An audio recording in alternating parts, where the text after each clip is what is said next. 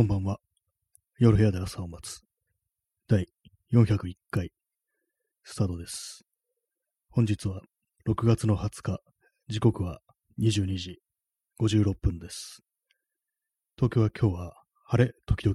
曇りという、そういう天気でした。暑いですね。今日はすごく暑かったです。すごくというか、まあこれでもまだね、本当の夏ではないというのが怖いんですけども、まあ、今日のタイトル、真夏と魔の夏というね、普通の夏よりはるかに湿っぽく過ごしにくいというね、そういうやつですね。チャンツさん、えーこんばんは。ありがとうございます。三日月の絵文字、ギフトをいただきましてありがとうございます。今日の月はどういう月なのかわからないですけども、まあ、とにかくそういう感じで東京はまあ暑い日でしたね。湿度が結構高かったんだと思います。気温自体は多分30度とか、まあその辺かなっていうね、30度か31度かっていう、まあそのぐらいだと思うんですけども、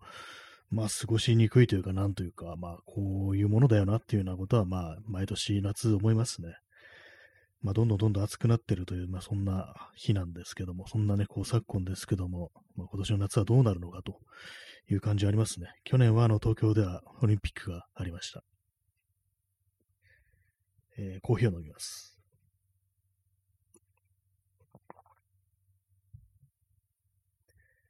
え昨日、昨日あのーね、いいブログの記事があって、まあ、人のなんか思い出の地に、土地にまつわる話っていうのは私は好きだという話をしましたけども、まあ、それあの、そのブログのリンクを貼ってなかったので、あの、ツイッターのに貼っておきましたので、興味ある方は読んでくださいというね、そういう報告です。やっぱあの URL とか貼らないでなんか話だけしてるとも変だなと思って、こう、やっぱりね、こう、ね、そうですよね。まあ、インターネットにあるものは、まあ、大体まあみんな読んでもらいたいと思って、そういうの書いてるわけだから別にね、あってもいいじゃないかという、そんな感じで思って、こう、ツイッターにつぶやきましたので、ね、読んでみてくださいという話です。はい。ね、6月の20日ですね。ということはもう7月が近いという感じなんですけども、夏至は、夏至はいつなんでしたっけね？もうそろそろですよね。一年で一番昼が長いという時期ですけども、まあ、確かに結構ね、まあ時間、時計とか見て、で、まあ空の様子見て、こんなに明るいのにもう何時なんだっていうことが、まあ結構この時期はあったりしますね。私の場合なんかこう、写真を撮ろうと思って、まあ暗くなってから写真を撮ろうというふうに思って、少しこう、待ったりするんですけども、でもそれがなんかなかなかこう暗くなっていかないという感じで、なんかこう、かったるくなってしまうっていうのがね、ありますね。まあ、最近なんかその写真を撮る元気がないなんて言ってますけども、ちょっと昨日とかは、昨日、とといはちょちょぽちょぽっとね、と、撮った感じなんですけど、やっぱりまだなんかこう、あれですね、前のようにはいかないというか、なんか、やっぱりそういうモチベーションというか、やる気みたいなのを保つっていうのはまあ難しいなということをまあ思いますね。それであの、さっき、森山大道の本を読んでて、で、その中に、深瀬正久というね、写真家との対談が載ってるんですけども、これはですね、えー森山大道の通過者の視線というタイトルの、これなんかいろんなね、こう、文章を集めた対談とかも入ってるやつなんですけども、えっ、とですね、そこに書いてあったことなんかちょっと、なんか今の時代とね、なんか非常になんか似てるみたいなね、なんかそういうことを思ったんですけども、ちょっとあの、読みますね。えーで、森山大道の発言ですね。その後オイルショックが来て文字通り僕にとってそれはショックだった。70年安保や新宿ソーラの時に痛切に受けたショックとはまた別の怖さね。ガクッと来たね。なんでガクッと来たのかね。やっぱり街から火が消えてさ、なんか高揚感というかさ、やっぱりなって、っていうこと書いてるんですよね。オールショックっていつだっけと思って、ね調べたんですけども、1973年らしいですね。その時になんかもう結構、私もなんか言葉ではしてたんですけども、まあ、かなり大変だったというか、なんかね、いろんなものがこう値上がりしたと。単純にまあオイル、ね、石油、原油だけではないということで。で、その後言ってるのが、森山大道が言ってるのが、えー当時自費で作り始めていた個人の小冊子、記録も、紙代や印刷代が倍に値上がりしちゃったもんで、やめざるを得なかったとか、あのあたりで僕もなんだか自分の中から大切なものがスコンとなくなってしまったような空白感に捉えていたね。俺の時代が、一時代が終わってしまったような変なさっていうね。こういうことをね、なんか、こう、つぶやいてるんですよね。つぶや、いてるか、対談喋ってるんですよね、深瀬正久の。そうか、紙代や印刷代が倍に値上がりするって相当なインパクトですよね。それはまあ、やめざるを得なかったっていうところでね、なんかこう、ね、そういうことが昔にもあったんだっていうね、ことを思って、今もなんかね、あれですよね、どんどんどんどんいろんなものがね、こう上がっていくという中で、やっぱりこれもや、や、続けられないとやめようなんていうね、ことが、まあ、その前のね、まあコロナとかでお店とかがね、どんどんなくなっていったっていうのも、まあ、あるんですけども、ね、なんかこう、ちょっとそのオイルショックの時と空気、まあ、それ以上に悪いっていうのもあるかもしれないですけども、なんかね、ちょっと感じるところがありましたね。わらびさん、えー、こんばんみ、ありがとうございます。ね、今日も、ね、わらび、クワッカわらびのアイコンがね、可愛いですね。笑顔の、なんか、動物ですね。本当にね。今日もこんな感じで、まあ、やっておりますけども、よかったら聞いていってくださいというね、そんな感じでございます。まあ、そのオイルショックかっていうね、ことを思って、なんか過去の、ね、過去の世界、過去の時代の人たちが、いかになんか、そういう悪い時代というものを過ごしたのかみたいなことはまあ気になる話をね、ちょっとしましたけれども、やっぱりなんかね、あれですね、本当いいニュースがないというのは、まあ、それなりにね、こう、厳しい気持ちになってきて、どんどんどんどんね、こう、暗い気持ちになっていったりしますけども、そういう時にこう歴史というものに学ぶというか、まあ、そういうのも時には必要なのかなということをね、思ってしまいますね。はい。なんか今日はあれでしたね。なんかあんまあんまりっていうかかなりこう元気がないというか、結構暗い気持ちで過ごしてたんですけども、なんかあの酒が、酒かなっていうね、酒のあれかなっていうね、おととい、土曜、土曜もね、ちょっと酒飲んだんですよ。その、それもあってなんかね、ちょっとね、あれなのかなっていう、暗い気持ちになってるのかなっていうのもあるんですけども、あ、わらびさん、えー、力さんの配信面白いって広めました。笑い。ありがとうございます。力さん、竹内力にね、似てるというね、あの、コメントいただきましてありがとうございます。ね、あの後、竹内力のはね、なんか動画とか見てしまいましたね。かなりね、あれでしたね。怖くなってましたね。今の、今のね、竹内力、相当ね、あれな、かなりもう本当に胴に入ってるというか、あのスタイルというものがね、完全にもう身についたっていう感じでね、胴に入ったね、感じでしたね。ちょっとあの、ね、10年、15年前はまだあの、ちょっと若い時の、ちょっとね、あの、イケメン風の感じがまだ残ってたんですけども、もう最近のやつはもう完全にもう、その後の竹内力っていう感じになって、もう今の完全スタイルが出来上がってるっていうね、そういう感じでしたね。ありがとうございますね。面白いって言って広めました。大変ありがたいです。私はなんかね、こう、割とこう好き勝手ね、どうでもいいことを喋っているようですけども、聞く人が増える分には、こう、何でもいいやぐらいのね、感じではいるんでね、そういうふうに言っていただけるのはあり、非常にありがたいです。ありがとうございます。ね、そんな感じで、今日もね、あの、土葬を聞かせた感じで、こうね、やっていきたいんですけども、あれですね、その竹内力の動画とか見てると、やっぱあの、モノマネをする人がね、結構いて、誰だったかな確かあの、神奈月っていう、あの、モノマネの人がね、真似してましたね。なんかいろん、なんなんですかね、あの、モノマネの人ってなんか結構前から不思議なんですけども、本当なんか声が全然ね、こう、変わるっていうか、そうタイプの違うね、こう、人間をなんであんな風に真似できるんだろうっていうね。私もなんかこのラジオとかね、ポッドキャストとか録音するときに、ちょっとふざおふざけでなんか、もうモノマネみたいなのしたこともあるんですけども、そういう時に、割となんかね、こう、何度も何度もね、やり直して、こう、なるべくね、似てるように似てるように近づけたりしてみたことあったんですけども、どう考えてもね、そんなね、似る気がしないんですよね。やっぱもう、その全然声の質が違うね、感じによっては、なんかね、それ、モノマネの人は一体どうやってるんだみたいなこと思いますね。わらびーさん、声域が広い。ああ、その、ああ、なんかもう、もうそもそも声がまあそういう風に出せるという感じなのかもしれないですね。結構ね、歌とかだとね、なんか声域が広いっていうのは、その高い声も低い声も出るという感じで、パッとわかりやすい感じですけども、モノマネの場合ってなんかまあその声域みたいなものっていうのはそんなにまあ、こう、聞こえて、聞こえてるのが来ないっていうか、パッと理解できる感じじゃないですからね。確かに、あの、モノマネの人ってなんか、確かに歌の上手い人も多いような気がしますからね。れですから、もう、神奈月は歌がうまいのかなと思ったんですけども、神奈月なんかの井上陽水のモノマネもやってて、それもかなり似てて面白かったんですけども、なかなかね、こうすごい人だなって思いますね。神奈月昔池袋で見たことがありますね。なんか道に普通にいたっていうね、そういうことがありましたけども。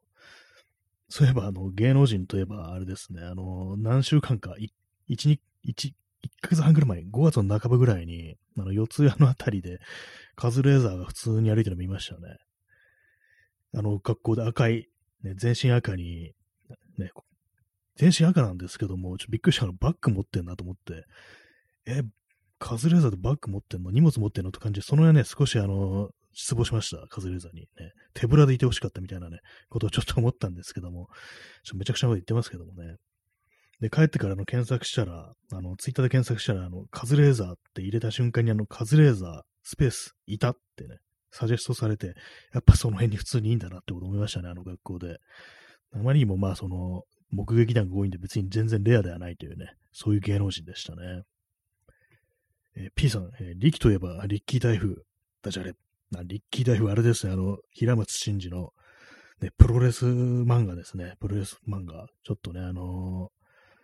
主人、プロレスラーにしてはこうね、かっこよくて、ね、シュッとしてるね、青年が主人公というぐらいしか知らない、知らないんですけども、でも、モテモテのね、こう、イケメンが主人公っていうね、そういうプロレス漫画だと思うんですけども、確かにもう一巻のなんか1話ぐらいでまで読んで、その後は読んでないんですけども、ね、力といえば力キ台風、ね、力道山の立場はっていうね、感じですけども、力道山ね、力道山もなんか力とかなんかね、昔の人は呼んでたらしいですね。えー、わらびさん、えー、耳もいいですよね。まあそうですね、モノマネの人は多分耳も相当いいでしょうね。要は音とかね、そういうもの、特徴とか本当に聞き分けてるっていうね、ことですからね、あれはなんか本当にすごいなっていうふうに思いますね。で、結構不思議なのが、あの、モノマネやってる人って、あの、テレビ出てるようなね、そういう芸人とかじゃなくても、本当なんか野良ですごい人がいるっていうのが、まあ結構あったりして、まあそれあの YouTube とかでたまになんかね、ヒットする、まあおそらくね、その、芸人さんとかね、声優とか、まあ、俳優とかではないと思うんですけども、これすっごい似てんな、これみたいな人がね、結構いますからね。あの人たち何なんですかね。その辺にいる なんかすごい人みたいな感じで思ってるんですけども、私の聞いたのは、スタローンのね、吹き替えのモノマネしてる人で、でね、喋ってる内容はめちゃくちゃなんですよ。全然その元の映画のあれとは全然違うんですけども、なんかそれも相当面白かったですね。あの、佐々木勲、まあ、スタローンじゃなくて佐々木勲の真似なんですけども、スタローンの声の吹き替えをする佐々木勲の真似っていうね、感じですから、まあね、その辺はちょっと違うっていう感じなんですけども、まあでもほんとそっくりだっていうことを思って、なんかね、まあそういう、ああいう風なやってる人いると、なんかこうね、まあ、その、声を当ててる人が引退だとか、まあお亡くなりになるとか、まあその後、なんかもうそういう人なんかね、連れてきて、ね、もう二代目にすりゃいいんじゃないかみたいなね、なんかそんなこと思いますけども、まあ、ルパン三世の声とかあれ、最初なんかモノマネだったのが、なんか本当になんかね、ルパンの声を当てるなんてことになりましたけども、その感じでなんかね、こういろいろ、ね、こう、世代交代っていうふうに思うんですけども、まあでもずっと同じこう、ね、喋り方同じ声の人がなんかこう、当てるってのはまあおかしい気がしますね。ガラッと変えてもいいわけですからね。その辺はちょっとね、あの考えところかなっていうふうに思いますね。えー、コーヒー飲みます。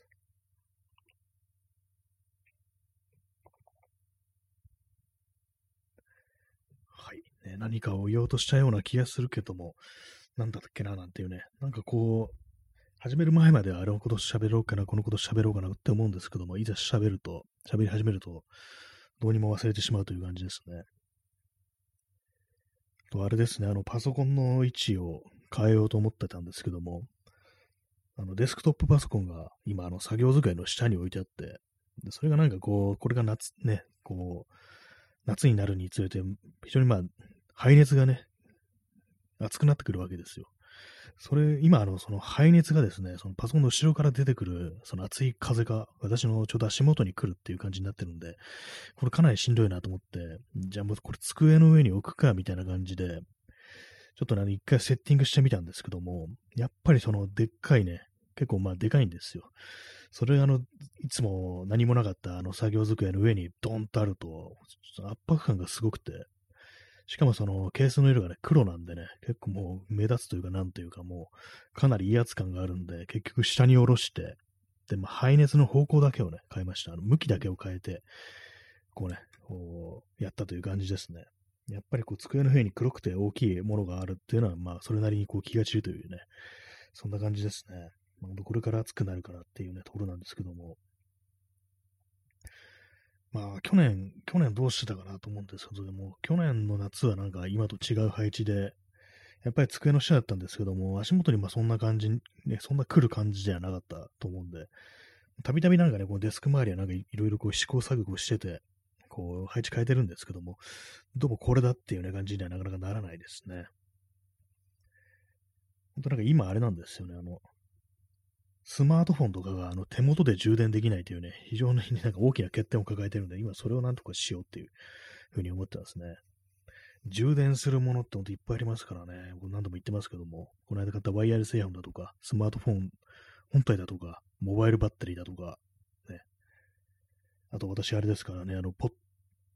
iPod クラシック未だに使ってますからね。そういうのもあったりして、なかなかこう難しいなと思うんですけども。今、あとあれなんですよね。これ別な机の上にキーボードが出してあるんですよ。キーボードっていうのはあのパソコンのキーボードじゃなくて、あの、音楽ですね。電子ピアノみたいなね。電子ピアノではないですけども、あの、鍵盤のね、キーボードですね。それが出てるんですけども、ちょっとなんか、ね、2、3週間前にちょっとやろうかなと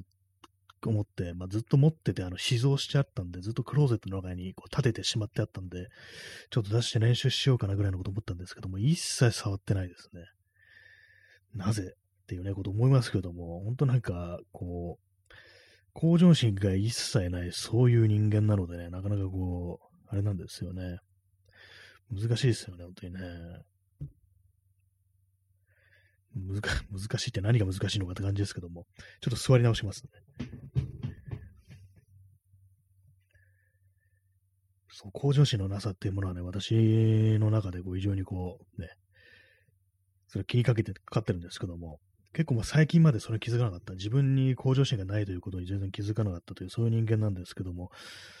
なんですかね、どうやったら人間向上心が出てくるのかなと思うんですけども、やっぱりでも、その、向上心っていうのはやっぱりあの、あれですよね、前向きな気持ちから生まれてくるっていうのがあると思うんで、ね、なんかこう、あれなんですよね、あの、私は何をするについても、するにつれても、なんかね、楽しもうとするだとか、いうことに対して、ちょっとなんか罪悪感みたいなのを覚えるという、でもそういうところがあるみたいで、なんか楽しいとなんかちゃんとしてないみたいな感じっていうのが、まあ、あるというか、まあ、とにかく、あの、あれなんですよ。何をやるにつけてもリラックスしてないっていう、そういうところがあるなっていうことは、まあ、今日ふと思って、それをちょっとね、変えないと、なんか、きついみたいなね、ことを思ってるんですけども、でもなんか本当はあれなんですよね。なんかリラックスをできないっていうね、人間で、本当考えてみると、それは本当子供の頃からそうで、あの、ちょっと前の放送で私、あの、寝てる時に全然身動きしないっていうね、のがあるんですけども、今は多分そうでもないかなと思うんですけども、まあ、なんかね、あの、寝てる時にね、あの全然動かないもんですから、死んでんのかと思ったみたいなことを言われたことがあって、まあ確かに私ね、まあ、結構自覚的自覚的にね、なんかそう、確かに動いてないなみたいなことはね、思ってたんですけども、なんかね、そうなんですよね。リラックスしてないと。で、特にね、なんかね、人んち泊まった時とかね、なんか全然寝れないんですよ、私、実は。なんかね、あんままあそういうことは伝えたりはしないんですけども、前にあの友人の家に行って、まあそういう終電がなくなっちゃって、まあちょっと泊まるかみたいな感じになったんですけども、なんかその時もね、なんかこう横になって、もう全然眠れなくって、こう、かなりね、こう、辛かったっていうね、記憶があるんですけど、本当なんかね、まあ、その時あの自転車で行ってたんでね、普通に自転車で帰ってきたかったんですけども、なんかもうね、みんな寝て寝てるとこをなんか起き上がってなんかやっぱ帰るわっつうのもなんかあれだしみたいなね、ところでね、なんかこう、寝るぞ寝るぞ寝るぞ寝るぞみたいな感じでね、もう非常にこう、力んで寝てたんですけども、なんかそういう、あの、リラックスしなさみたいなものはなんかこう自分のなんかこう、別にこう、美徳ではないなっていうね、いいところではないなというふうに思いますね。私、あの、人と一緒にいるときに、あれなんですよね、あくびとかも、も極力しないんですよね。するとして本当隠すんですよね。なんかそういうのもね、ほんと良くないっていうことをね、思いますね。なんかね、あくびしてると、あの、なんか退屈してると思われるだとかね、なんかそういうようなね、考えがどうしてもあって、ものすごいね、抑えてるっていうか、まあ、あんま出ることもないんですけども、そんなにあくびが。なんかほんとそれはね、かなりね、良くないなと思いますね。リラックス、何でもリラックスしちゃった方が、ね、いい結果になるってことは分かってるんですけども、なんかね、そうなんですよね。肩に力が入ってるっていうね。私、昔、あの、教習所に行ってね、免許取った時も、教官に、ちょっと肩に力が入りすぎてるんじゃないっていうね、ことを言われて、なんか肩を揉まれたことがありましたね。そんなにガチガチだったのかなと思うんですけども、まあ確かにね、考えてみれば、そう私という人間のこうね、性質を考えてみると、ね、そんなこともね、あるかもしれないですね。もう見る人が見たらまたガチガチになってんぞ的なね、ことを、まあ思うんですけども、まあ、ただまあ慎重、慎重でいいですね、みたいなことは言われたから、まあ、いいところもあるのかもしれないですけども、まあそうなんですよね、本当に。リラックスして、なんか本当にまあ、その時その時を楽しむっていうね、ことをしなきゃいけないんですけども、あれなんですね。あと、まあそういう性質としては、あの音楽がね、大きい音でかかっているようなところ、まあクラブだとかね、ライブハウスだとか、前とこもね、まあ何度か行ったことありますけども、やっぱりね、なんか、まあ、特にクラブとかだとね、なんか踊ったりとかできないんですよ。なんかね、こう、申し訳程度に動いてたりするんですけども、それもなんかかなりこう無理をしてやってるという感じで、もう一切何にも解放されてないんですよね。なんかこの性格本当になんかね、もうただただなんかこう、あれでね、で、なんか人によってはね、そういう風にしてるのを見ると、なんかイラ、多分イラつく人もいると思うんですよ。なんでそんななんかこう、ガチガチになってね、楽しまないんだみたいなね。そういうね、また結構昔とかなんか友達からなんかそんなこと言われたことあるような記憶もあるんですけども、その昔ですけども、なんかね、ま、ま、ま楽しもうとしてないみたいなね、なんかそんなことやれたことあるような気がするんですけども、まあ、でも、できないんだってっていうね、なんかそんなことをね、言いたくなりますけども、言ったような気もしますけども、できねえんだよっ、つってね、もうね、顔面にね、こう、拳を叩き込んだような気はしないですけども、してないですけども、まあそうなんですよ。なんかどう楽しんでいいかわからないことが私には非常に多いっていうのがあって、なんかこう、いつもなんかね、こう、おろおろしててね、なんか不安でこう自分を解放できないみたいな、そういう性格が非常に強いっていうのは、まああるんですけども、まあその分あんまこう人にね、人をなんかイラつかせたりだとか、ね、怒らせたりとか、そういうことがまああんまないかなっていうのが、まあある一方で、やっぱなんかもう疲れるなっていうのがまあ非常にあるっていうのと、やっぱこう何でも楽しんでやらないとね、嘘ですからね、こう、なんかそのね、向上心向上心って言いましたけども、やっぱりその楽しまないとやっぱり上達とかしにくいと思うし、やっぱりね、どそれをなんかやろうとかね、うまくなろうという気にもあんまならないと思うんですよね。その苦痛しかないっていうね、そのなんか取り組むに際して苦痛しかないっていうね、すぐなっちゃうんで、すぐなっちゃうというか、もうそれしか知らないぐらいな感じなんでね、なんかそれをなんかどうしよう、どうにかせんとなぐらいのことをね、思ってるんですけども、そうなんですよ。まあ、結構その、ある程度ま、なんかね、取り組んでてもある程度まで行くと、なんかピタッと止まるっていうのがあったりして、まあ、この放送とかで言うとね、なんかこう、最初の頃はなんかいろんなね、こう、こう、どういうふうにね、こう、どういうことを喋って、どういうふうに録音して、どんなね、こう、機材を使ってってことを結構考えてたんですけども、始める前になんか原稿的なね、今日は何を話すぞ的なことを書いたり、書き留めたりしてたんですけども、最近はなんかもう、ただひたすらなんかこう、毎度同じような感じでね、こう喋ってるっていう、まあちょっと手癖みたいな感じになってますからね。まあそういう風になってるんで、やっぱりなんか同じことやってると人間飽きてくるっていうのはまああると思うんですけども、まあ、同じことをずっと続けてね、なんかプロップスを得るなんていうこともまああると思うんですけども、まあただ、それだけだとね、やっぱこう、よほどのなんかね、こう才能というか、こう粘り強さみたいなのがないとなかなかこう難しいみたいなことを思うこともあり、やっぱり何何かしらこうちょっとね、新しい風だとか、変わったことだとかね、面白いことだとか、そういうのをやっていかなければならないなというようなことはまあ、頭では思ってますね。本当まあね、あの、まあ要は後ろ向きだとか、ね、まあ、我慢するだとかね、そういうことはまあ良くないっていうことはまあ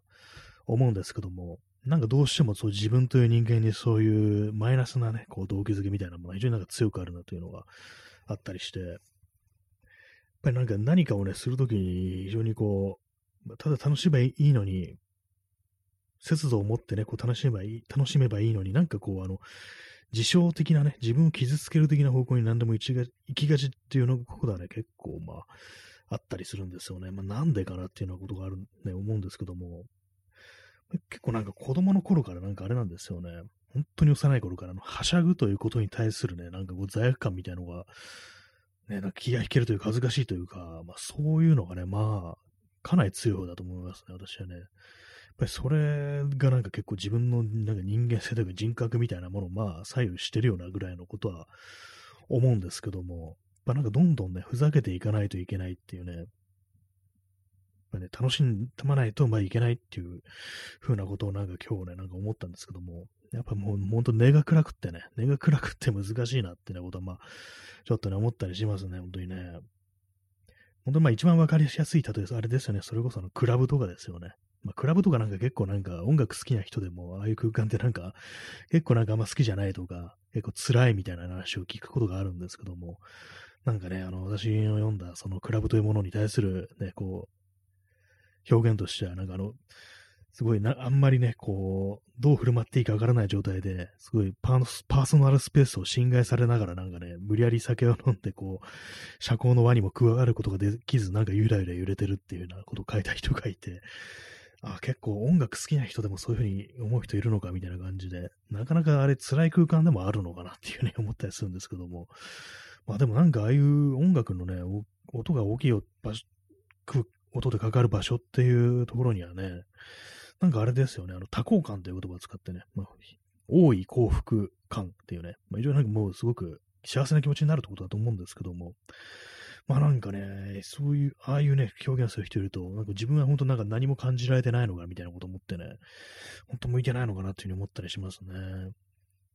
ま、耳かきさん、え、延長して、ありがとうございます。今日は延長しますね。30分の時点で一旦終わってすぐ始めるという、まあ、いつものスタイルでやっていきたいと思います。延長して、久々に見ると、なんかこれ延長してってなんか盛り上がりますね。なんていうかこう、非常にストレートですからね、延長してっていうね、延長してに延長して以外の意味が込められてるかというとね、そんなわけでもないですからね、本当なんかすっごくわかりやすくて、私の好きなね、このギフトですね、ありがとうございます。今日も、今日もというか今日は延長します、ね。金土はなんか1時間やったんですよね、確かね。あれはなんか長かったような気がします。はい。ね、まあ、真夏ということで、まあ、非常にね、魔の夏が始まるぞということで、なんかもうこの暑さが非常に気がめいりますけども、なんかね、あの、寒いと気がめいる冬季うつなんて言葉ありますけども、まあ、夏は夏でね、普通になんか暗くなりますね。暑くてなんかもう体が辛いからもう、ね、暗い気持ちになるっていうね。あと、ま、睡眠がね、ちゃんと取れないっていうのも多分あると思うんですけども、昨日は割と早めに寝ましたね。ちゃんと。ね、でもなんか今日結構、なんかしんどくって、あんま、元気元気ない状態だったんですけども、まあ、まあ、それでもやっぱ圧倒的にまあ足りてないのかなっていうね、本当はなんか10時間ぐらい寝た方がいいのかなっていうふうに思ったりしますね。だもう今日暑くってなんか本当、まあ、しんどかったっていうのもありますね。えー、コーヒー飲みます。今日はなんか暑くって、あんまコーヒー飲む気はしなくって、で、まあドリップのやつは入れてないですね。インスタントコーヒーですね。えちなみに今、あの、エアコンがついてますね、普通にね。暑いですもんね。なんかこう、イギリスとかはね、涼しいらしいですね。冷涼な気候だということを聞いてるんですけども、なんか本当、羨ましいなというふうに思いますけども、まあ、向こうは向こうで雨がね、多いなんていうふうに言いますから、雨、雨うざっていうふうにね、思思ってるね、あの、あの国に住んでる人結構いるんですかね。ちょっとした雨だと、本当になんか、傘ささない人がほとんどっていうことをね、聞いたりしますね。なんかそういうイメージをね、そういうことを聞いてからなんかこう、外国人は傘をささないみたいな、なんかそんなイメージが出来上がってしまいましたね。まあでもなんかアジア人、他のアジアの国ってどうなんですかね。なんか、やっぱあの、まあどうしても映像で見るとき、あの天気のいいところを映しますからね。そういうのもあってなんかこう、雨降りっていうね、情景はまあ見ないのかもしれないですけども、なんかこう、他のなんかね、雨の多い国とかの映像とか見てもあんまこう傘さしてる人がいないというか、なんか、そんな気がしますね。実際どうなるかわかんないですけどもね。はい、23時25分ですね。何の話をしようかなと。まあそうなんです。まあリラックスできないっていうのは非常に大きな問題だと思います。ね、何をするにしても枕が変わると眠れない、ね。クラブに行っては楽しめないっていうね、まあそういう感じで非常に損をするということが多いんですけども、ね、なんかあの、ね、が何、何事もなんか嫌々やるのは良くないっていうね、まあそういうのはあるなと思うんですけども、なんか結構無理にこう盛り上げていくとか、こう、そういうことって結構大事なのかなっていうふうに、まあ、無理に言ってたらあれですけども、ちょっとあの、こっちの方からなんかね、こういう、なんていうんですかね、こう山の中に分け入っていくみたいな感じですかね。ちょっとあの、いい景色を見るために少し、こう、疲れるけど上がってみようみたいな、なんかそんな感じのね、行為というものをなんか、下をすると、なんかこう、いろいろ楽しくなるのかななんていうふうに思ったりして、まあ、一山越えるっていう感じでなんかこう取り組むのがいいのかもしれないですね。まあ、そういう時なんか意識的になんか自分というものを壊していく必要があるっていうのがまああると思うんですけども、まあそれがなんかなかなかできる人間ではないということがね、結構思っちゃったりしますね。まあ、そういうわけで、あの、一旦終わってすぐまた始めます。はい、えー、第2部が始まっております。続真夏ということで、こう、魔の夏ですね。私、あの、アンドロイドを使ってるんですけども、なんか真夏って、こう、フリックしたら、なんかこの変換候補が出て、なんだよ、魔の夏ってっていうようなこと思ったんですけども、よくわかんない変換しますよね、本当にね。変換って変かなり不思議ですよね、本当にね。あ耳かきさん、お疲れ様のお茶いただきましてありがとうございます。お茶はいいよなっていうね。コーヒーとお茶っていうのもなかなかおつな組み合わせかなっていうふうに思いますね。お茶なん、お茶ってなんかあのー、ペットボトルのお茶を飲むまでは、お茶はなんかあの、熱いものだっていうそういうイメージがありましたけども、あれなんですよね。普通に冷たくってもいいんですよね。すっごい普通なこと言ってますけどもね。ね、お茶もね、お茶もいいですよね。あの、あれですよね、あの、台湾とかなんか、お茶にお甘くするお茶みたいのがあるっていうね、緑茶となんかね、いろいろ甘いものをこう割って飲むなんていうね、なんかそういう文化があるらしいですね。結構なんかいけるもんなんですね。なんかどうもこう、日本のね、日本のお茶のイメージだと、まあ苦いものであるみたいなね、なんかそういうイメージありますからね、ちょっと苦味のあるものであるっていうのがあるんで、どうしてもその甘いものっていうものと一緒に合わせるイメージがないんですけども、なんかね、こう何でもこう国が違えば違えばってことでね、いろんなこう飲み方っていうものがあるんだというね、ことは思いますね。あと、急に思い出したんですけども、あとこれ多分2回目だと思うんですけども、言うの。私の祖父が、が、ね、なんか、ご飯に牛乳をかけて食ってたような気がするっていう、多分違うかもしれないですね。多分勘違いかもしれないですけども、ね、なひょっとしたら薬を飲むのに牛乳で飲んでみたいなことかもしれないですけども、なんかね、まあ、とにかくでも何かでね、聞いたんですけども、そのご飯に牛乳をかけて食うっていうね、年寄りにはそういうことをする人がいるっていうのが聞いたことがあるんですよ。私の祖父がそうだったか、それをなどっかで聞いた話なのか、まあ、ちょっとごっちゃになってわかんないんですけども、まあ、ただ一つ言えるのは私のね、こう、祖父は、あれでした。あの、確かにあの、牛乳で薬を、薬を飲んでましたね。どうなのかなと思うんですけど、まあでも別に普通かっていう感じですね。はいね、もう、なんかお茶ね、お茶。子供の頃私、あの麦茶をなんかご飯にかけて食べてたような気がしますね。なんかこう、最後のちょっとだけ残っちゃったりすると、なんかあの麦茶をね、かけて飲むな、飲むじゃないや、食べるなんていうね、お茶漬けみたいな感じですっていうね、ことをね、しましたね。あと、海苔、お茶漬けありますよね。あの、長滝2円のね、お茶漬け。あれをですね、あの、ウーロン茶で飲むっていうね、飲むじゃない、食べるっていうね、ことをね、なんか一時期やってましたね。なんか、ずっと前の夏。なんか妙にそれにハマってた時期があって、たまになんか変な、同じ食べ物ばっかり食べるっていうね、時がありますね。私、たまにですけども。その夏はなんかずっとお茶漬けの夏でしたね。よくあの、その、中谷園の、あの、お茶漬けのね、あのなんか緑の下流みたいなの入ってますよね。あの中にお茶の成分が入ってるから、別にその、ね、お茶、お茶漬けだからといって、お茶じゃなくてもいいんだぞっていう。普通にあの、お湯とかで大丈夫なんだって話を聞くんですけども、でもやっぱりなんかね、そのお茶的なものをね、投入してお茶漬け作ると、なんか美味しいような気がしますね。ちなみにその時、あの、冷たいお茶漬けをね、よく食べてました。夏だったんでね。ちょっと氷とか入れたりするっていうね。氷とあとわさびを入れるというね。なんかそんな夏だったんですけども。あの頃が、あの頃はですね、なんか今よりも人生がうまく回ってたなんていうことをね、たまに思い出すことがありますね。その時の記憶となんかお茶漬けというものがなんかこう、ね、その時抱いていた希望のようなものと重なって見えてくるみたいなね。ちょっと何言ってるのかわかんなくなってますね。はい。ね、まあ、冷たいお茶漬けがいいぞという、それだけの話でした。ね。わさびはなくてもいいような気がします、今思うと。あれ余計だったかもっていうね、ことをなんかたまにその、お茶漬け食べるとき思いますね。コーヒーを飲みます。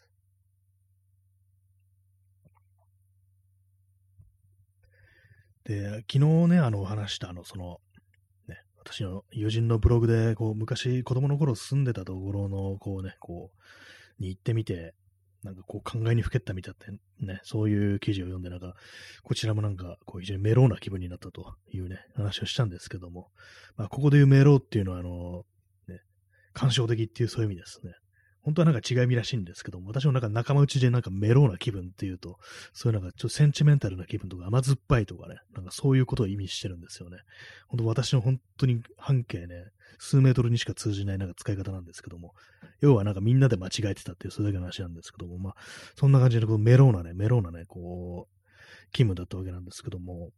で、それであのね、あの、ちょっと思い出したのは、昔、ね、幼い頃、あの、蒸気機関車のある公園に行ったことがあるっていうことをふと思い出して、で、なんかね、その検索してみたんですよね。まあ、すごい昔だし、かなり昔だし、もうないんじゃないかなみたいなね。あんなものを公園に置いてあるって多分、そんなずっとあるもんでもないだろうなみたいなね。割と日常的なもんなんじゃないぐらいのこと思って。で、さっき検索したら普通にありましたね。なんかね。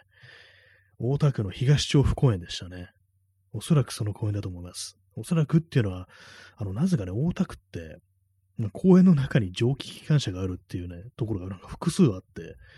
なんでかわかんないんですけども、多分で、でもそうあれなんですよ。東調布公園だと思いますね。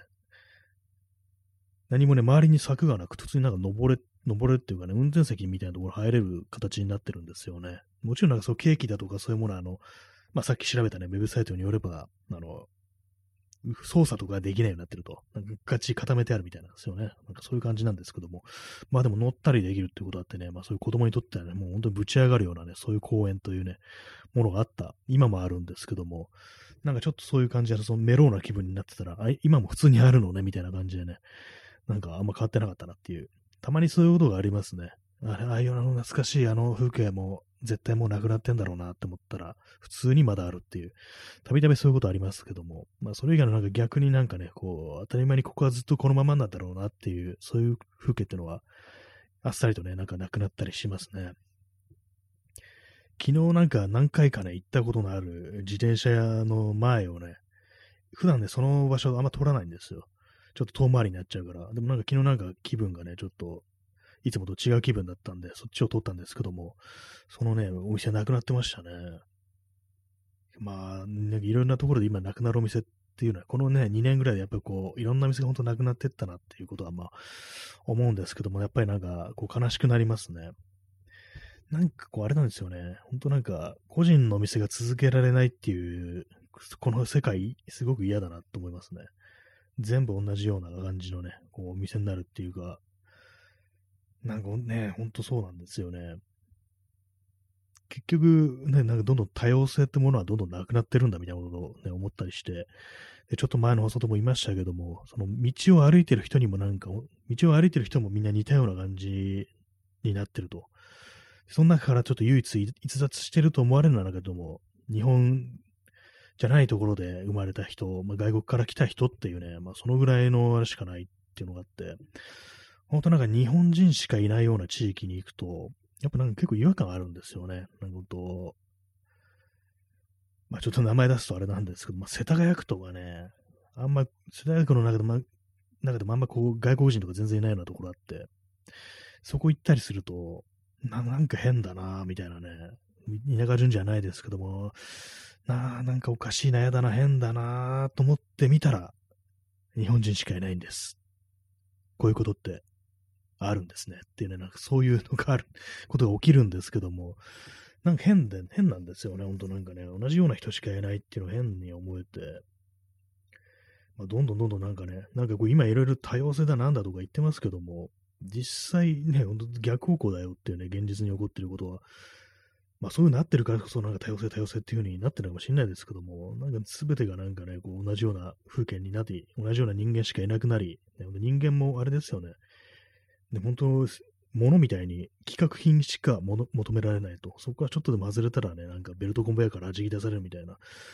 そんな感じになってますからね。なんか嫌嫌ですけども、昔はもっといろんな人いたよなっていうね、ことをね、たまにハッと思い出すんですけども、普段ね、こう暮らしてる時はね、そういう、本当そんな全然覚えてないんですよね。当たり前のごとく当たり前のようにね、こう同じような人たちというか、一定のラインの人たち、一定の上でも下でもね、こう横でも右でも左でも何でもこう、一定の枠の中に収まった人間しか今いないようなみたいなね、ことがね、なんかありますね、本当にね。この間、あの、ランニングのシャツのね、おじさん、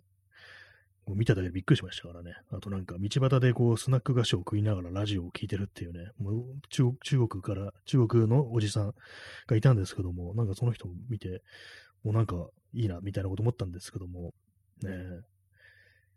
え、え P さん、えー金、金持ちばかりをかき集める渋谷区が歌うのが多様性。まあね、区区自体がいいビルですよね。なんか宮下公園とかもなんか、公園ぶっ潰して単なるビルみたいになってね、それもなんかもう大したもんないしみたいなね、なんか全然面白くないしみたいな感じですね。ほんとなんか墓標みたいな公園になってますけどもね、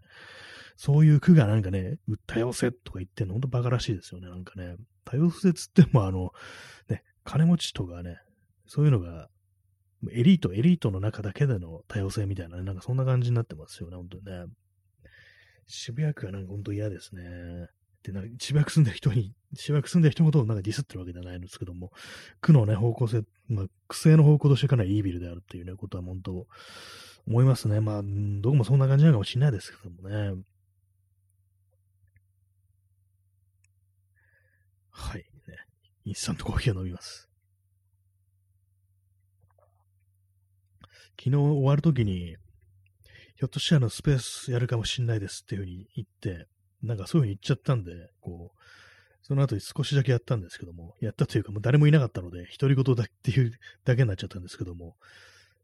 まあそれだけですね。やっぱなんかあの、スペースってちょっとやりづらいというか、聞く方もね、あの、誰が聞いてるってわかるのってなんかちょっとあの、なんかハードル高いんですよね。私もなんかその、相互、相互のね、まあ、いわゆる相互さんというやつですね、ツイッターの、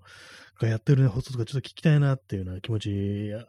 結構あるんですけども、なんか割となんかテーマとかがビタッと決まっているような感じだと、なんか結構多いそれとね、こう、聞きに行くのがなんかこう、ちょっと難しい、ちょっとハードル上がるっていうか、そのことに対してもはっきりとした意見を持ってないような、こう、ね、お題だと、ちょっとなんかあの、ね、いかないっていうね、感じになりがちではありますね。ほんとね、なんか割となんか難しいところであるんですけども。まあでもね、なんか誰かが聞いてくれてるっていう風に分かるの結構やる方としては、まあまあね、こう、あれですからね、面白いというか、なんていうかね、励みになるっていう、まあそういうところもあるんでね、なんかその辺が非常に難しいなと思うんですけども、なかなかね、ほんとあれですよね、本当にね。そしてあの、ポッドキャストの録音はまた全然してないですね。本当なんかあれなんですよね。何かをやろうってなった時にすぐやらないっていうのが、本当なんか致命的なレベルになってるっていうのがあるんで、なんか本当ね、あの、身近なところからそういうのをこう、やらねばと思ってね、今日はあのパソコンの向きを変えるというね、それだけのことをしたんですけども、まあなんかね、他なんか、ペンディングしてることってね、多分皆さんもたくさんあると思うんですけども、前ね、私の友人が、まあ、非常に調子悪かった時に、まあ、床に落ちたタオルを拾うことができなかったって言ってて、あまあそれすごいわかるなっていうふうに思って、本当なんか簡単なことがね、できなくなるっていう、そういう状態があるんですよね。あの精神力っていうものを、まあ、何をするにしてもそういうね、気力、まあ、精神力と言い換えますけども、そういうものを使うというふうに言いますけども、やっぱり何かこう気がかりなことがあるだとか、あと、例えば、あと何か我慢してることがあると、まあ、その状態っていうのはどんどんどんどんその精神力が減ってるというね、まあ、今風に言うとね、あのデバフがかかるみたいな感じですよね。意志力にデバフがかかるみたいなね、そんな感じなんですけども、ちょっとずつね、やる気がどん、やる気というかね、記録がどんどんどんどんね、失われていくっていうね、感じになってて、まあ、漏洩してるっていうね、なんか私の読んだウェブサイトでなんか漏電してる状態っていうね、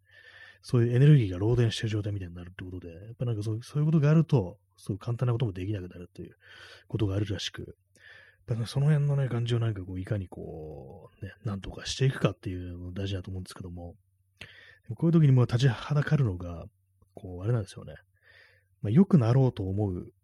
時に、なんかそれをやっぱり邪魔するようなね、逆になんかこう自分を傷つけてめちゃくちゃになってやるみたいなね、そういうのってまたこれ多分依存症の心理みたいなものに非常に近いところあると思うんですけども、そういうものをなんかいかに抑制していくかっていうね、のがありますからね。まあ、これはあの私あのツイッターでよく喋るんですけども、何度か言ってるんですけども、まあ、あの、ダイエットとかね、まあ、運動するぞっていうような時に、よくなんかいろんなね、こうテクニックだとか、まあ、こういうやり方するとやれるよとかね、続くよみたいな話あるんですけども、私は思うように、やっぱり最終的にはね、あの、この人生が生きるに値するというふうに思えるようになる、そこがまず第一歩であるみたいなね、というかもう最低、最低限の条件なんじゃないかみたいなこと思うんですけども、ね、多分明日死ぬってなったら、そういうなんかやらないと思うんですよね、多分ね。多分ですけども、やらないと思うんで、まあそういうところですよね。うちには、こう、良くなってもいいんだと思えるっていうね、良くならなきゃとかじゃなくてね、なんか良くなってもいいというふうに、まあそういうふうに自分に許可を出すっていうことが、まあこう、大事なのかなっていうことは、まあ、ちょっとね、思ったりして、しかしそれが難しいというね、のがありますね、本当にね。私の好きなね、あの、小説で、あの、映画になったのトレインスポッティングっていうね、さっきありましたけども、あれのね、あの、映画になったあれのじ、あの時点より前のね、こう話をね、こう、前日さんってやつですね。それをあの原作のこうアービン・ウェルシュが何年か前にね、こう、出しちゃうんですけども、それ結構分厚い本でね、500ページとかね、そんぐらいある。もっとかな？もっとあったかもしれないですね。とにかく分厚いね、こう本で。最初ね、これ読んだ、読んだ時は、これこんなん読み通せるかなぐらいの思ったんですけども、非常に面白くってね、こう、ね、最初から最後までバッと読んだんですけども、まあ、その中にね、こう、まあ、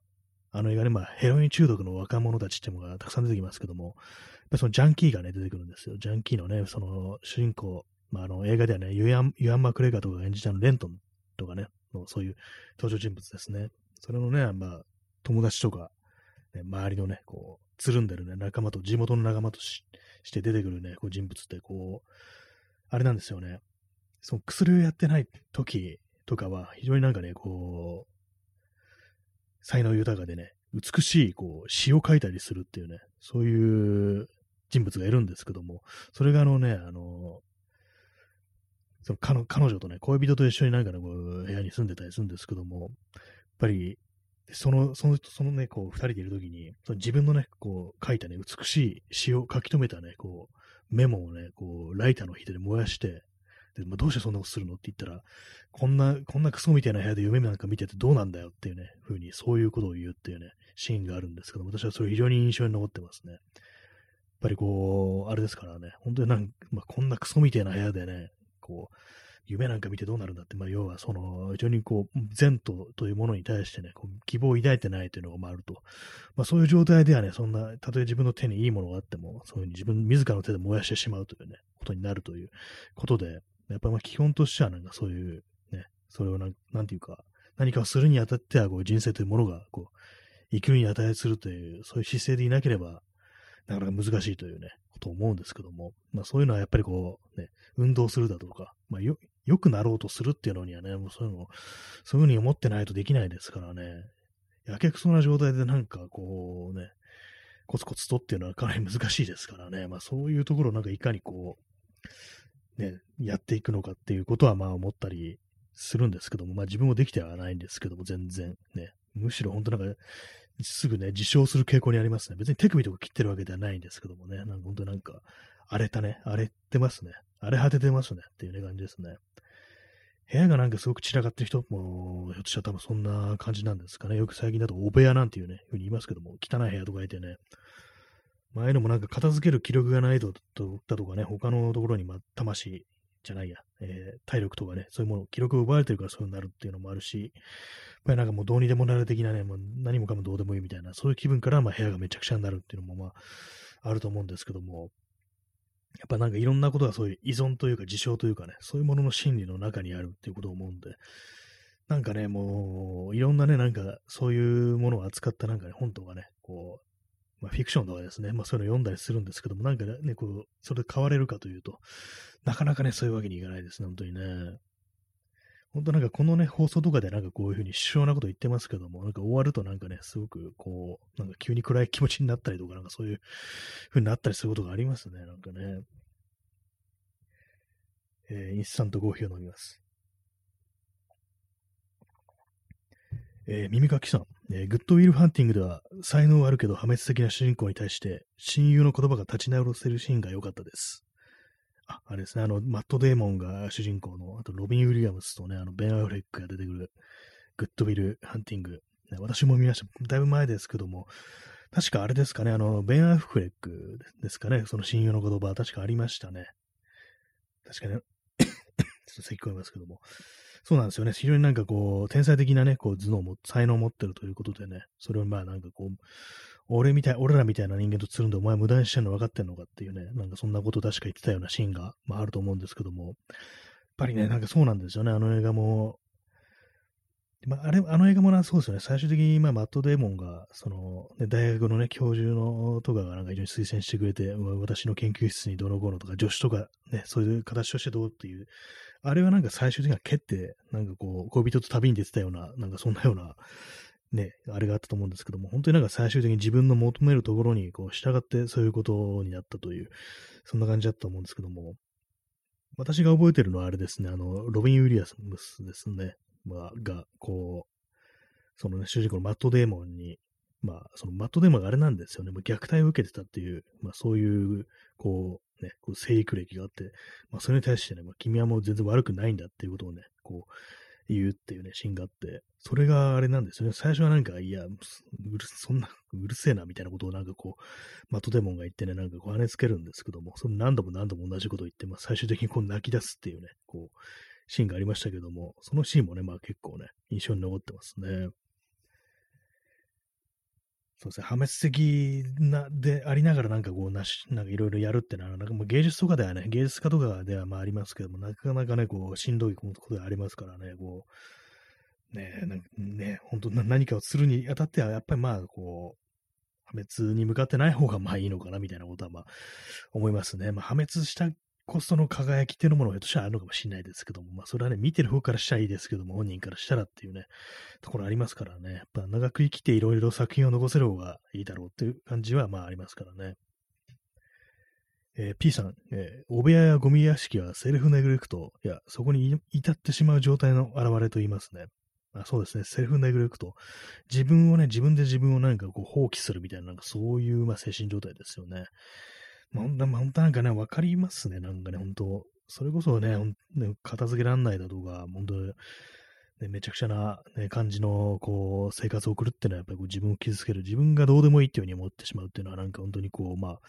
ありがちなね、ことであるんですけども、なんかね、でも年々年々そういうのがなんかこう、近づいてるという感じもしてしまって、なんか本当にあれなんですよね。運動とかがね、ほんとできなくなりましたね。このなんか、コロナになって以降、なんかちょっと前、その前まではなんかね、ちょっと最近ちょっと不節制だな、みたいな感じで、ちょっと戻す感じでね、あの、ちゃんと運動したいだとかね、なんか筋トレとかやったりとかね、食べ物に気をつけたりなんてことをね、割と定期的にやってはいたんですけども、それがなんかこう、このね、コロナ以降なんか全然できなくなったなっていうね、たまにやろうとしてもほんと一瞬で終わっちゃうんですよね。このね、状況っ兆候という、兆候というか、なんていうかね、この状況、状態っていうのはまあ良くないんだなっていうふうに思うんですけども、なんかね、ほんもう、そうなんですよね。もうや、やけくそですよね。やけくそはまあ良くないというね、感じなんですけどもね、いかにそれをどう振り払えるのかっていうね、ところありますね。ほんとなんか、その、まあ、さっき言ったその、ね、トレインスポッティングの前日さんのスキャグボーイズでも出てくるんですけども、でなんで俺がこんな風にね、麻薬をやってね、めちゃくちゃに自分をめちゃくちゃにぶっ壊してるかというと、ね、それは他人を傷つけないためなためになんだよっていうね、ことをあの、主人公のね、こうレントンがね、こう、言うシーンがあるんですけども、なんかそれがなんかすごく、こう、印象に残ってますね。まあ、なんでそういうことになったかというと、まあ、その中で出てくるのは、あの、あれなんですよね、あの、物語の最初の方で、あの、主人公レントンのね、父親と一緒に、父親とかね、なんかこう、近所の人だとか、まあそういう人たちと一緒にあの労働運動、あの、確かあの、公安関係のね、なんか仕事をしてて、父親とかが、それであの、ストライキみたいなね、もう非常になんかね、こう、労働組合とかでみんな集まってどうこうっていう、まあそういうのがあったらしいんですけども、大規模な労働運動みたいなその時あったのかな。で、それをなんか警察が本当なんか武力で弾圧したっていうことがあって、で、それでまあその主人公のレントンだとか、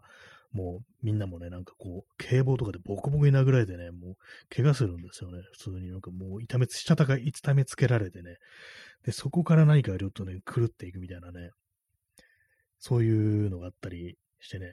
なんかその、さっき言った、ね、この話も前もしましたけども、俺がね、なんかなんでこんな風になってるかっつうと、他人を傷つけないためになんだよって言ってね、その、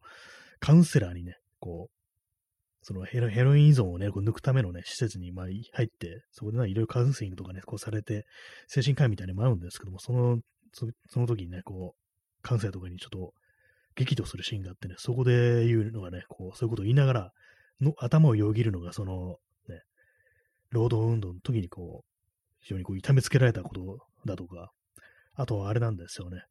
付き合ってたね、彼女をなんか裏切ったことがあるとか、なんか、あと、ベグビーの顔が、その、あれですね、こう映画とかに出てきた非常に暴力的なね、やばいやつなんですけども、そういうね、こう、とかなんか頭をよぎるっていうね、まあ、それだけのことがね、書いてあるんですけども、結構その文章が何ていうかな、説明的じゃなくって、こう、その主人公のレントンの頭にね、生じたフラッシュバックというか、なんていうかね、こう、もう言葉にしなくてもわかるだろう的なことを言葉にしてるって言ったら変ですけど、まあそういうね、ことを、なんかこう、表したね、シーンがあって、それが私はすごくね、ねこう、衝撃を受けたっていうような感じがあって、ね、あの、それ、そのシーンでもこれは本当にもう傑作だみたいなことを思ってるんですけども、その、スキャグボーイズはね、まあ、非常にこう長い、長い、長い本ですけども、あれなんか図書館とかでもね、借りられるので、こう、よかったらね、こう読んでみてくださいっつっても、まあ結構長いですからね、かなりまあ骨が折れますけども、まあ、非常に面白いね、こう作品なので、ね、読んでみてくださいという、そんな話でございます。インスタントコーヒーを飲みます。まあね、それこそあれですね、あの、アルコール依存症の患者がなんかこう、一箇所集まって、一箇所っていうかね、こうみんなでこう話し合ってね、なんかこう、ね、そういうのありますけども、ね、ご助会みたいなのありますけども、なんかああいうものってまあ必要なのかなみたいなこと思いますね。こういうことってやっぱり人に話してると、ちょっとあと整理されるっていうのがあったりして、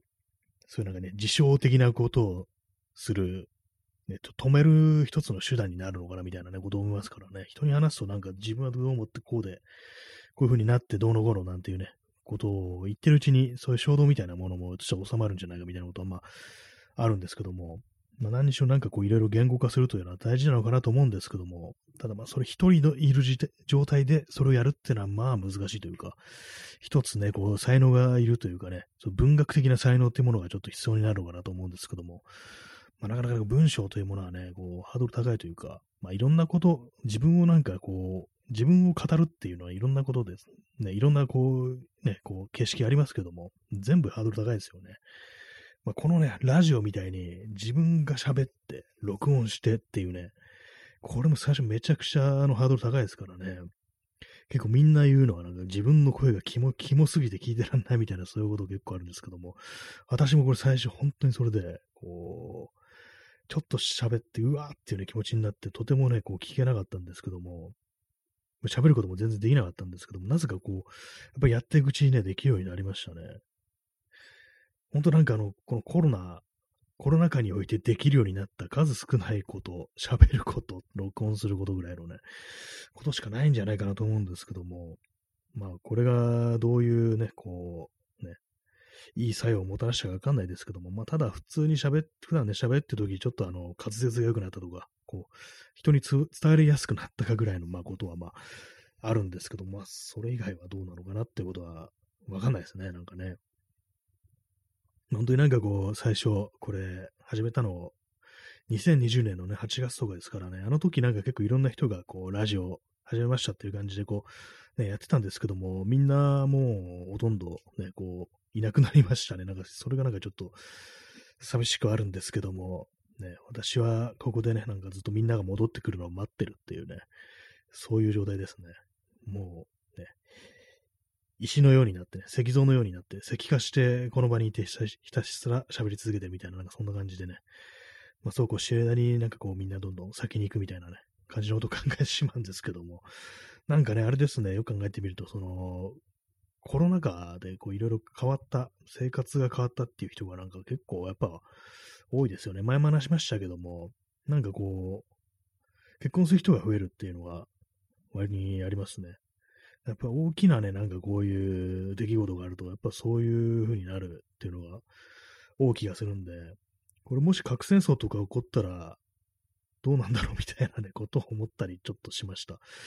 ね、言ってはいけないことですね。でもなんかね、たまに思うんですよ。もってクソデカ、クソデカ災害が起こったらどうなるんだろうみたいなね。本当になんかこの世終わりみたいぐらいレベルのね。まあ、わかんないですけども、この世終わりレベルだったら、まあ、わざわざそんなことしないかって感じですけども、まあ、ね、余計なこと考えてますね。まあ、そんな感じで本日もなんかお送りさせていただきましたけども、いかがでしたでしょうか。ね。第2部はあまり人がいないというね、そういう感じの放送でした。続真夏というタイトルでね、こう、クソ暑いので真夏というタイトルにしましたという、まあそんな感じの放送でございましたけども、ね、もうすぐ日付が変わろうとしていますね。6月の21日ですね。日が変われば。はい。ね、時刻は23時56分です。本日401回目の放送でしたね。あなんか微妙な、残り10 13秒、微妙な残り方をしてるというね、まあそんな感じなんですけども、これいつもピタッとね、終わらせられれば気持ちがいいんですけどもね、なんか、はい、今そんな感じでご清聴ありがとうございました。それでは、さようなら。